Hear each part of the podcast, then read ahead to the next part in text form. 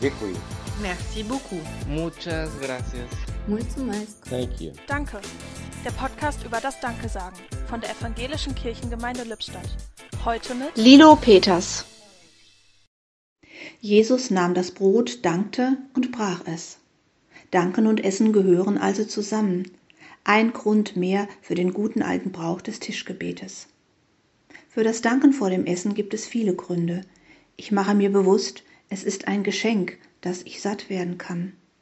Das Danken lässt mich innehalten im Alltag, und das Gebet ist wie ein Atemzug, der mich erdet und gleichzeitig zum Himmel hin öffnet.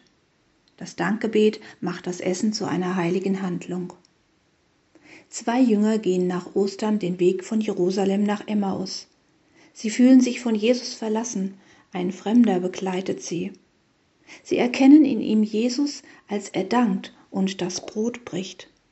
Wenn ich danke vor dem Essen, sitzt Jesus also mit am Tisch, ist Gott in unserer Mitte. Gott, Essen gibst du und Getränke, Leben und Zukunft sind deine Geschenke. Wir danken dir für diese Fülle, mit deiner Liebe uns umhülle. Amen. Im Podcast hörten Sie heute Lilo Peters